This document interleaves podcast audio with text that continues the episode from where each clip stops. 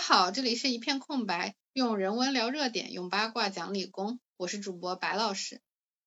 我是陈老师。那本期呢，我们来闲聊一下，就是最近在海外票房大卖、海内网盘上映的《蜘蛛侠：英雄无归》。那这部电影，白老师是在影院看的，对吧？对，是的，我当时还正好是一月一号元旦的时候在电影院看这个电影，看的我真的是如坐针毡，特别的难受。然后看完以后特别生气，就是看出了一种愤怒。当时是一边在回家的路上，一边给陈老师微信打字吐槽，就是看的我特别的生气。但陈老师好像感觉还行，是吗？对我其实是网盘看的，然后。可能是因为前作都看了吧，然后整体也有比较多的情怀加成，勉强还能打个六分吧。然后我想讲一下我为什么当时看完以后特别生气，就是我的第一反应是我觉得这是一个白人男主拯救世界，而且是那种特别傲慢的拯救世界，是那种我不要你觉得，我要我觉得，然后所有的反派没有任何自主性，大家全部都是工具人。然后他之所以这么做，是因为梅姨告诉他说：“哎呀，你应该拯救这些反派，不然他们就要死了。”所有反派全部弄跑了，还把梅姨自己给炸死了。然后梅姨 在死之前还要跟他说：“但你做的是对的事。”就是我当时一度在电影院怀疑这是保守派对于一些白左的高级黑。然后还有一点就不能接受的就是奇异博士完全降智，特别特别傻。他前面施咒的那个时候完全没有弄清楚，然后他们俩一通打斗，他把奇异博士给关起来了。我就觉得这件事情显得不光小蜘蛛很傻，奇异博士很傻，所有人都很傻，所以是我非常不能接受这个电影。我来稍微辩解一下吧，像白老师所说的，他这个小蜘蛛的傲慢，其实作为白人男性，作为好莱坞大片的主角。这种白男的傲慢，这种以自己为立场、为自我来出发的，这个是非常有一贯性的。这个很难说是只有小蜘蛛这一部是这样子，其他的几乎所有的好莱坞大片吧，然后哪怕只用漫威的来说，你之前的钢铁侠难道不傲慢吗？傲慢的要命。包括刚刚说的奇异博士，奇异博士自己也傲慢的要命。就这个傲慢，我觉得其实是一以贯之的。而且在小蜘蛛这一部，就是英雄无归这一部来说，它作为漫威已经非常非常庞大的电影宇宙，有非常强烈的命题作文要求的情况下，它可能从架构上根本就不是一个我从前往后我编一个故事，而是我在有很多既定的结局、既定的要求要经过某一些路线这样子倒推过来的一个故事。那在这种非常多条条框框的限制下，会有现在这个顺着讲根本讲不通，就像那个黑市预告一样。为什么他一开始不直接消掉神秘人的记忆呢？这个就非常简单的解决了一切问题。但是他顺着推是推不通的，因为他其实这个故事本身就是倒着讲过来的。因为多重宇宙是漫威下一步必须要推的，肯定要推的一个点。而有了多重宇宙之后，漫威跟索尼的这个勾勾搭搭，他又非常肯定想要卖这个情怀，想要把三代小蜘蛛全都弄起来。那三代小蜘蛛加多重宇宙，而且奇异博士二要上了，要奇异博士来开，这样子的整体的推导下，那好像搞成现在这个希腊的样子，某种程度上挺命中注定的。我当时其实有一个问题，就是为什么一定要让小蜘蛛最后回到他起点的这个人设？那可能就是因为前面几部确实都是他是钢铁侠的挂件，然后这个是不可持续的，就不可能都这样，就是相当于他已经既定了一个结果，然后还给这个结果做了很多很多的预设，就导致这个剧情就只能变成这个样子。但是我是感觉，就是你就算有千般万般的理由，他就让这个故事白人男主一个白男，然后自以为是的那种感觉就更加明显了。就像陈老师之前说，其实漫威原来也有这样的故事，就涉及到了，比如说一个人，然后弄啊弄，就把事情弄砸了，然后带来了更大的损害。就比如说钢铁侠的故事，然后复联一二的故事，就包括奥创也是他呃发明出来，然后后来就弄得破坏世界了。那为什么就是我会觉得蜘蛛侠这个特别难以忍受呢？嗯，首先我先说一下，我确实不是复联一二的，就是他，我不是他的受众。看复联一二的时候，我也会觉得这个故事有一点莫名其妙的。但是那个时候他还没有涉及到像现在这样，就比如说完全是我自己的一己之念导致的。就是蜘蛛侠首先在前最开始的时候，他就和奇异博士没有完全说清楚，然后他一直在拍脑袋。完全是因为他本人特别弱智，然后他拍脑袋导致这个结果，就让这个剧情显得更加难以忍受。就比起之前的奥创呀，包括对三呀之前的那些，就那个还有一些客观上的因素，但我感觉在蜘蛛侠里面，这完全就是他主观导致的，所以就让他这个傲慢的、自以为是的部分凸显的更明显。对，那实际上这种试图去拯救世界，结果造成了一个更严重、更大的危机。某种程度上是好莱坞呃很多爆米花片儿，尤其是超英片里的一个主要母题。这个问题其实某种程度上跟美国创作者对美国本身的这个世界警察的 这种自我定位、自我立场的一个文化输出，感觉也是有关系的。就像在小蜘蛛里说的那个，能力越大，责任越大，对应到现实世界中，对应到国家层面，那就是一个国家能力越大，它对整个世界的。所谓和平啊或者发展啊，都肩负有更大的责任。A K A 就是美国的世界警察，那我能力很大，所以你们的人权问题啊、战争问题啊，我都要插一插手管一管。因为一方面为这种世界霸权铺平了道路，另外一方面，哪怕从小了说，也是一种精英政治的一个合理化。首先，它将人区分成了有能力的和没有能力的。那有能力的就是精英，没有能力的可能就是普通的普罗大众或者渔民们。渔民们，你没有能力，那你相应的也没有责任。既然你没有责任，那你怎样去肩负起你的不管是选举，还是一些其他的权利呢？你这个都是没有的。没有的结果就是什么？那就是有能力的人，他想怎么样就怎么样。他觉得啊，我要拯救你，那我就要拯救你了。那也就是白老师对小蜘蛛这个英雄无归最大的批判点。传统上的个人英雄主义或者大片电影，一个有一个单一主角去做一些拯救世界的事情的话，它都是一个个人立场出发点。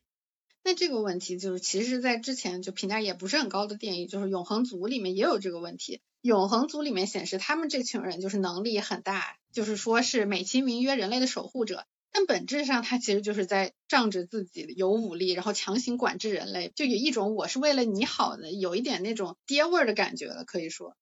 对这个东西，我觉得也是欧美它这个一神论或者说这种宗教意识的一个体现吧。因为实际上在正联里面，正联里面的海王他其实是当地呃渔民的一个类似于守护神的角色。当然这也跟海王本身的半人半神的形象有关。但是无论如何，这种有一个更强的存在，有一个神明，然后守护着当地的人类，这个整个的形象都非常的西方的宗教感。普通人被一个更大能力者而控制、而保护、而守护的一个概念了。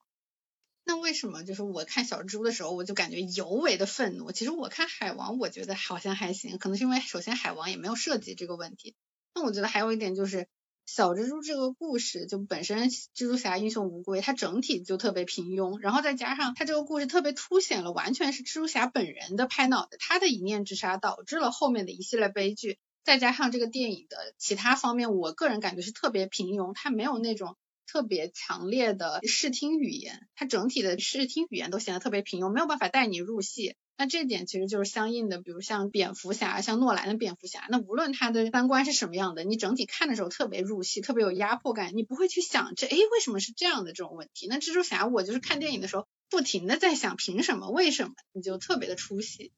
对他不光是蜘蛛侠本人很蠢，奇异博士和梅姨整体都很弱智了。那奇异博士尤其为之，在奇异博士自己的独立电影里面，他可以说是一个制胜那个索多玛还是什么，就是总之是一个制胜反派。他非常的坚韧，而且虽然他之前也有傲慢的一面，但是整体他的这个 Doctor 的形象还是一个非常有智慧、有盘算、有布局的一个能力。那在这里面，他基本就是什么都没有想，一开始还在跟旺争风吃醋。这种降智，我觉得甚至比 What If 里面那个降智还严重，因为在之前漫威的另外一个动画，一个是 What If 线里面有奇异博士相当重要的，而且我非常怀疑在奇异博士二里面会用到的一部分，就是 What If 奇异博士他自己用了那个时间宝石，想要去救回自己原来的呃死掉的老婆。那怎么样呢？然后他就变成了一个堕落的奇异博士，他去搞了黑魔法，然后吸取或者吞噬了一大堆异界生物，然后最后变成了一个有点像吸血鬼的一个怪物。那个里面奇异博士已经是相当掉智掉散了，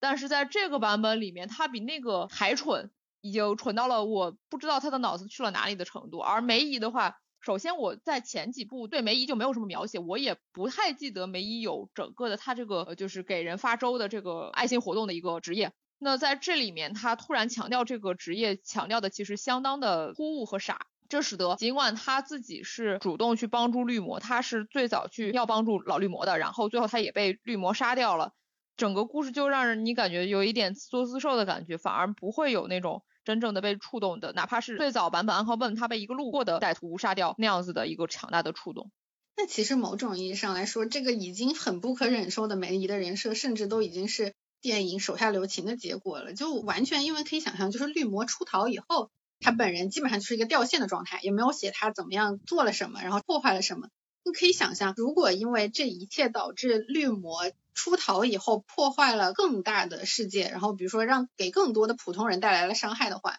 那这个道德困境就更明显了。那你做的这一切就纯粹是在找事儿做，就是在找死了。可以说，就是他没有写这个反派出逃以后的破坏，已经某种意义上逃避了这个梅姨的道德困境。那实际上，整个这一部电影，所有的人都是一个工具化的状态。小蜘蛛作为主角，尤其是那他其实沦落到工具人的样子，也不是这一步一步就能造成的。他其实早就有这个问题了。那最早的问题其实是从美国队长三开始的，因为美国队长三要搞一个 Team America vs Team 呃 Airman 这样子的两个队伍的斗争，想要拉出两队英雄集结。那这其实是一个大事件，而为了这个大事件去增光添彩，他拉出了小蜘蛛，而从那个时候，小蜘蛛就成为了钢铁侠的一个挂件，或者说他成为了呃扭曲于原版或者我们更常知道的那种贫家子弟。我们的街头好邻居这样的一个形象，而成为了一个一举抱上金主爸爸的一个高中生。那这样子的事情，其实说到底是因为 BVS 导致的，因为 BVS 其实跟美队三差不多是同一档期，可以说是撞档期的。而当时因为华纳放出了这一部作品要拍 BVS 蝙蝠侠大战超人，导致漫威这边的应对。有一个传言是对三实际上是改了原来的剧本，他从原来的单体电影改成硬改成了一个群戏，改成了两队相抗。也正因为对三强行两队相抗，并且想要去对抗蝙蝠侠大战超人这样两大 IP 集结大战的一个重点重头戏，那这边美国队长其实是没有那么有号召力的，只有钢铁侠一个也不够，那就把漫威这边最能打的小蜘蛛也拉了出来。那从此开始，小蜘蛛就一路跑偏。从他对三开始，作为钢铁侠挂件，到在个人片里面仍然是对能不能脱离钢铁侠，能不能脱离复联进行一个挣扎的成长。那所以挣扎了一大段，就是爸爸看你，哎，不错，有志气，那爸爸的衣服还是给你了。那这个能说是成长吗？很难说吧。这个找爸爸的故事也一直延续在了蜘蛛侠单体电影的每一部里。呃，上一部的英雄远征，实际上神秘客虽然是一个反派，但是在整个电影里面，他的身份形象依然像一个爸爸。这就像找找找找爸爸，找爸爸失败，找了一个坏爸爸。虽然最后把这个坏爸爸打跑了，但是实际上还是一个小猪猪，并没有承担自我责任，想要去把这个责任交交托给别人的一个故事。那还是一个依赖性的，还是一个他需要一个更强大的 role model 这样的一个问题。那直到了这一步，他终于把 role model 放在了梅姨身上，放在了一个女性身上。尽管如此，他还是有奇异博士作为一个继父、继爸爸，一起闯祸，一起惹娄子。最后的结果就是，小猪猪为了脱离所有的爸爸，他可能就必须要让所有人遗忘他。这也解释了为什么不用直接遗忘神秘人这件事情，因为遗忘了神秘人，并不能够让小蜘蛛脱离这个找爸爸的叙事结构。我觉得，反正总的来说吧，就是蜘蛛侠在这个后复联时代，因为他前面的故事线太多，他要铺陈的东西特别多，想要的往后让他铺垫的东西又太多，导致这个价值观沉浮的问题就显得更为明显，暴露的就更为强烈了。本来可能就是说白人做一个世界警察这一点，在故事如果特别精彩，然后逻辑很在线的情况下，不会那么的难以忍受，因为大家会和主角共情。那钢铁侠就是一个非常典型的例子。他也是一个精英富豪，但因为他的故事线立体，钢铁侠一二三给他的人设特别的完整，大家都特别喜欢他。那他的行为，包括哪怕出了一些意外，他的行为就没有那么的让人难以忍受。那相应的，蜘蛛侠也有三部，也是一个三部曲，但他完全就是一个工具人，一个被各种父亲来回转手的挂件。那观众，至少是我，我没有和他建立任何情感连接，导致他的行为在我这里就特别的难以忍受。因为我在我看来，他就是一个纯粹的一个白男符号，我对他的容忍度就显得特别特别的低。那蜘蛛侠呢？他前作其实有珠玉在前的托比版，也有其实砸了锅半途而废的超凡。那作为一个大家都非常非常熟悉的超英角色，从贫穷的邻家男孩到被复联大家庭围绕的一个黄金男孩呢，某种程度也是一种突破。但纵观三部独立电影加上多部的复联电影，荷兰弟的这一版蜘蛛侠，在他成长的过程中仍然没能建构起新的弧光，